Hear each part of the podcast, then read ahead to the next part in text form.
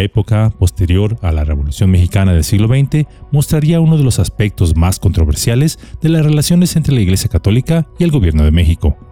Más allá de las políticas anticlericales y las confrontaciones bélicas vividas a través de la llamada Guerra Cristera, me refiero a un capítulo poco conocido dentro de la guerra religiosa provocada por el gobierno, donde este último, empleando un grupo de religiosos disidentes, los financió y apoyó para que se separaran de la rama principal de la Iglesia Católica, la cual dependía de Roma, y formaran una nueva iglesia nacionalista, la llamada Iglesia Católica Apostólica Mexicana, dispuesta a apoyar las políticas gubernamentales e instituir un culto de carácter nacional, una guerra por las conciencias del pueblo o deseo hablarles un poco de ello.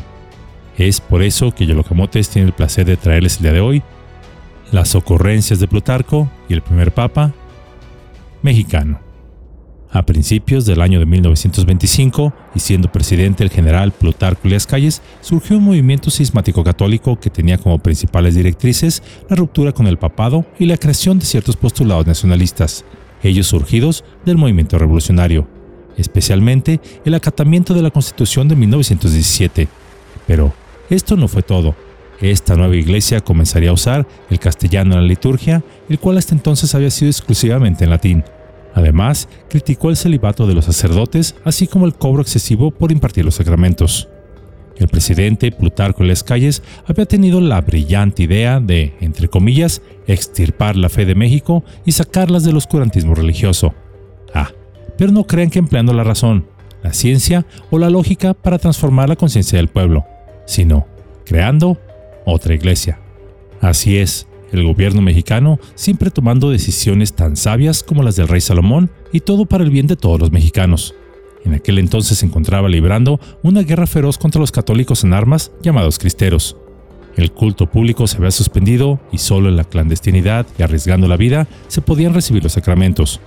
Muchos católicos que vieron repentinamente sus templos cerrados no sabían qué hacer para poder practicar los sacramentos que su fe les indicaba. Por ejemplo, en septiembre de 1928, Luz Arceo Hidalgo vio nacer a su hija, a quien debía bautizar con el nombre de Alicia, pero un pequeño detalle le impedía hacerlo. Doña Petra, la abuela de la niña, suele llevar a sus hijos a escuchar misa clandestina en una casona particular. No obstante, al nacer su nieta Alicia, coincidió con su madre Luz que no debían poner en peligro la vida de la pequeña. Y con la urgencia, entre comillas, de que era necesario bautizarla para que ya no cargara con el pecado original, que solo el bautizo podía limpiar según su fe, decidieron bautizarla en la recién constituida Iglesia del Gobierno, la Iglesia Católica Apostólica Mexicana del Padre Joaquín Pérez, obispo y patriarca de la misma que junto con el padre Manuel Monje se habían apoderado de los templos de la Soledad y Corpus Christi en la Ciudad de México a través de la fe, de la fe que las metralletas Thompson traen a los no creyentes, pues apoyados por un grupo de hombres armados, miembros de la Confederación Regional Obrera Mexicana, CROM, y con el permiso personal del presidente Calles, se hicieron de estos inmuebles religiosos. El patriarca Pérez era un personaje muy curioso, Nacido en el año de 1851, a la edad de 19 años, se adhirió al plan de la Noria para combatir al lado de Porfirio Díaz contra Benito Juárez. Fracasada la rebelión, contraería matrimonio y antes de cumplir 23 años de edad, enviudó, por lo que decidió ingresar al seminario de donde se ordenó sacerdote, al tiempo que se hacía miembro de la logia masónica de los Amigos de la Luz. Esto, es decir, su afiliación masónica, según la misma Iglesia Católica, automáticamente los comulgaba de la misma. Pero, pues no sucedió, quizá porque muchos jerarcas católicos también, secretamente o discretamente, eran miembros de alguna de ellas. Al estallar la Revolución Mexicana, se puso del lado de Francisco Madero, lo que le valió que el régimen de Díaz lo enviara a la cárcel, esto aún siendo sacerdote. Al ser liberado, anduvo de parroquia en parroquia, hasta que en el año de 1925, en la logia, conocería al presidente Calles, hermano de la misma. Calles le hizo saber de un proyecto muy importante que requería de su colaboración, la formación de una iglesia mexicana, nacionalista y que dependiera tan solo del Ejecutivo y no de Roma, muy similar en su organigrama a la iglesia anglicana en Inglaterra, donde la monarquía, pero en este caso en México, sería el Ejecutivo su cabeza principal, o por lo menos la de mayor influencia. A esta iglesia se le llamaría Iglesia Católica Apostólica Mexicana. Un año después, Pérez sería nombrado primado de los viejos cristianos para América del Norte, ello por parte de un arzobispo católico ortodoxo estadounidense. Entre las principales características de esta nueva Iglesia Católica Apostólica Mexicana se encontraban libertad de interpretación de la Biblia, liturgia exclusivamente en español, abolición del celibato, actividades gratuitas con exclusivamente voluntarios. Los sacerdotes debían tener un empleo civil y no podían vivir de las limosnas donadas por los fieles. Veneración a los santos y a la Virgen María. Asimismo, además de los santos tradicionales católicos, como ya lo he mencionado, también esta tenía otros santos, entre comillas, muy curiosos. El mayor de ellos era nada más y nada menos que el héroe de héroes, luz entre las luces, el valiente entre valientes, el corredor más veloz de carreta hacia la frontera norte cuando se iniciaba una batalla, el incomparable, oficialmente, benemérito de las Américas, Benito Juárez. Así es, Juárez era el mayor santo que esta iglesia tenía. Asimismo, esta tendría una cobertura restringida, Inicialmente, durante su primer año de funcionamiento, abriría, o mejor dicho, se apoderaría de templos católicos en Puebla, Veracruz, Tabasco, Oaxaca, Jalisco, San Luis Potosí, Coahuila, Querétaro, Hidalgo y Baja California Norte. Aunque también se internacionalizó, pues hubo templos de la misma en San Antonio, Texas y Los Ángeles, donde residían un mayor número de mexicanos. Esta iglesia mexicana se presentó como un movimiento popular dirigido a las clases más desfavorecidas, ello frente a un supuesto catolicismo romano donde solo dominaban los ricos, buscando además, y cito, detener la sangría de millones de pesos que anualmente remiten los católicos mexicanos al Vaticano. Cierro la cita, argumentando que los sacerdotes mexicanos deberían de tener el derecho de gobernar su propia iglesia, y que además no fueran desplazados por sacerdotes extranjeros de los mejores templos. Asimismo, establecía el respeto irrestricto a las leyes mexicanas y a la Constitución de 1917. El 22 de febrero de 1925, esta iglesia intentó realizar su primera misa, y aunque el templo se abarrotó, fieles romanos infiltrados intentaron linchar al padre Manuel Luis Monje, encargado de oficiar la liturgia. Este sacerdote, considerado rebelde por los católicos, eventualmente meses después sería arrastrado fuera de uno de los templos y linchado a muerte por una turba de fanáticos religiosos, ello por considerarlo un hereje. Si bien este movimiento no tendría el impacto que el presidente esperaba, sí causaría gran conmoción entre los rangos sacerdotales católicos, los cuales no vieron con tan malos ojos algunos de sus postulados. No obstante, en el año de 1928, al finalizar la gestión presidencial de Plutarco Las Calles, los adeptos iniciales que tuvo esta Iglesia Católica Mexicana fueron mermando. Asimismo, el apoyo oficial, tanto del Ejecutivo como del Congreso de la Unión, así como de Luis N. Morones, líder de la CROM, que había caído en desgracia, todos estos que la habían sostenido, ese apoyo desapareció. Los sacerdotes que inicialmente habían apoyado Pérez se reconciliarían con la Iglesia Católica. También hubo otro factor adverso, las pugnas internas. José Joaquín Pérez Budar, fundador de la Iglesia Católica Mexicana, se acercaba ya a los 75 años de edad. Cuatro años más tarde, con la salud deteriorada, resentía fuertemente los estragos de la misma. Ante ello, a pesar de esperarse de que sus subalternos continuaran con su labor, es decir, que buscaran la manera de ampliar la cobertura geográfica de la Iglesia mexicana, se dedicaron entre sus dirigentes a entregar y a codiciar abiertamente el puesto del patriarca, intrigas que la sumirían en un estancamiento total. Para el episcopado mexicano, leal a Roma, resultaría divertido observar la manera en que sus enemigos se hacían trizas entre ellos mismos, esto sin la necesidad de meter las manos las cosas llegarían al grado de la lucha por el poder de esta iglesia gubernamental que a mediados de agosto de 1929 Pérez expulsaría de la misma a uno de sus obispos, entre chismes de malversación de fondos, robo de campanas e incluso de abuso sexual a feligreses. Y por si esto fuera poco, y para desgracia del patriarca Pérez, el nuevo mandatario, Emilio Portesil, jamás mostró interés en apoyarlo, y sí, en cambio, en firmar la paz con la Iglesia Católica Romana, de esta manera, gracias a la intervención del embajador estadounidense Morrow, el presidente de la República se reuniría con la dirigencia católica romana, y a mediados de 1929 se firmaron los acuerdos que darían fin a la cuestión religiosa. Como resultado de ello, el 29 de junio se reanudaría el culto en la Basílica de Guadalupe, el día siguiente en todos los templos del país, sellando con esto el destino de este experimento gubernamental religioso de crear una Iglesia Católica Mexicana Nacionalista. Un par de años después, en 1931, Pérez caería gravemente enfermo y sintiendo que la vida se le escapaba y como es mejor prevenir que lamentar, y por si las dudas, decidió reconciliarse con la Iglesia Católica, así como recibir los sacramentos propios para los últimos instantes de vida, falleciendo para todo propósito dentro del seno de la Santa Madre Iglesia, a la que reconoció como única y verdadera.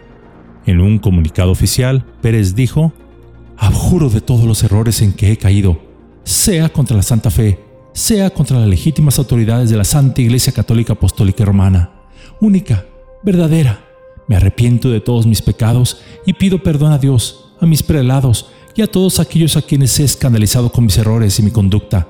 Protesto que quiero morir en el seno de la Santa Iglesia Católica Apostólica Romana, confiando en la bondad de Jesucristo nuestro Señor y de mi Madre amorosa, la Santísima Virgen de Guadalupe.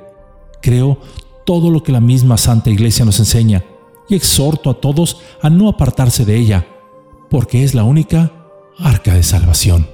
México, octubre 6 de 1931. Cierro la cita. Pero este no sería el fin de esta iglesia gubernamental mexicana.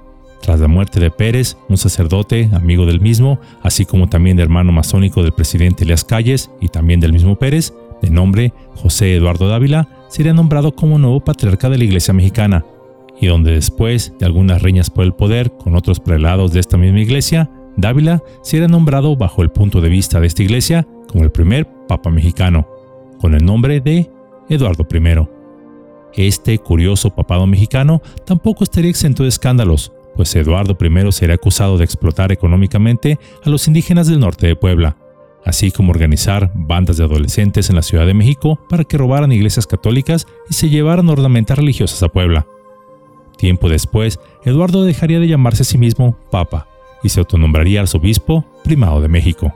Y aunque esta asociación religiosa aún existe en la actualidad, teniendo sede en casas convertidas en templos, hoy es solo un viejo recuerdo, muy curioso por cierto, de uno de tantos experimentos fallidos nacidos de la mente de alguno de nuestros brillantes gobernantes, idea que tan solo dividió y enturbió más a la sociedad mexicana.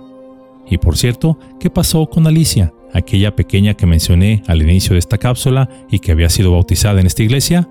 Pues una vez terminada la guerra cristera y reiniciado el culto católico, Alicia fue rebautizada. En esta sencilla cápsula pudimos conocer este curioso experimento, la historia de la Iglesia Católica Apostólica Mexicana creada por el gobierno. Y aunque la historia de la misma es más compleja y la cual merece varios videos, no obstante pudimos ver cómo los intentos del gobierno por controlar y manipular la religión de la gente pueden llevar a divisiones y conflictos internos. Además, muestra cómo la fe de las personas pueden ser utilizadas y manipuladas por motivos políticos y nacionalistas. El gobierno de Calles, abiertamente anticatólico, buscaría combatir a esta religión a través de crear otra religión, algo que por supuesto no funcionó. En la actualidad, ningún gobierno se atrevería a crear una religión de Estado para controlar a su pueblo. En su lugar, hoy se levantan líderes casi mesiánicos empujados por las redes sociales. Se usan a otras asociaciones religiosas que a través de otorgarles ciertos privilegios políticos, ellos mismos se encargan de encauzar a la gente hacia los objetivos del gobierno en turno. La religión se vuelve entonces un medio de control y no de liberación de la conciencia. Creo, y este es solo mi particular punto de vista proveniente de un futuro que aún no llega, que en realidad todas las religiones son caminos distintos que conducen al mismo objetivo. Ya que se diga lo que se diga, no existe una manera única y correcta de honrar y venerar a un creador. Es imperativo que quien profese una fe tolere y comprenda a las demás pues cada una de ellas es un pedazo de la verdad y no la verdad absoluta. Cada religión ofrece algo valioso a quien la profesa, ya que el propósito de todas las religiones, su esencia y algo que en esta época se ha olvidado, no es hacer festividades, vestirnos bonito para asistir a un evento religioso, recitar incontables oraciones o hacer procesiones por más tradicionales y bellas que éstas pudieran ser.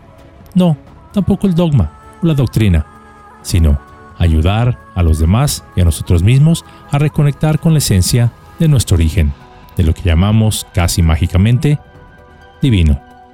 Si estudiamos las distintas religiones que ha tenido la humanidad, podemos encontrar en todas ellas principios universales como el amor, la compasión, el perdón y el servicio a los demás.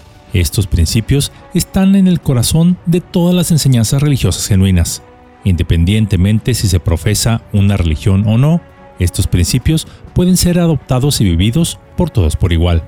Una religión organizada, es decir, que lleve un nombre, sea catolicismo, judaísmo, islamismo, etc., si bien son fuente valiosa de orientación, comunidad y apoyo, también tengamos cuidado con los peligros del dogma, la rigidez y el fanatismo.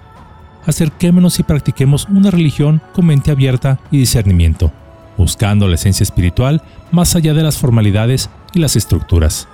Pues es de mi humilde experiencia como caminante del tiempo y de la vida que no existe una manera correcta de adorar a un Dios, ni nadie tiene el monopolio de la verdad.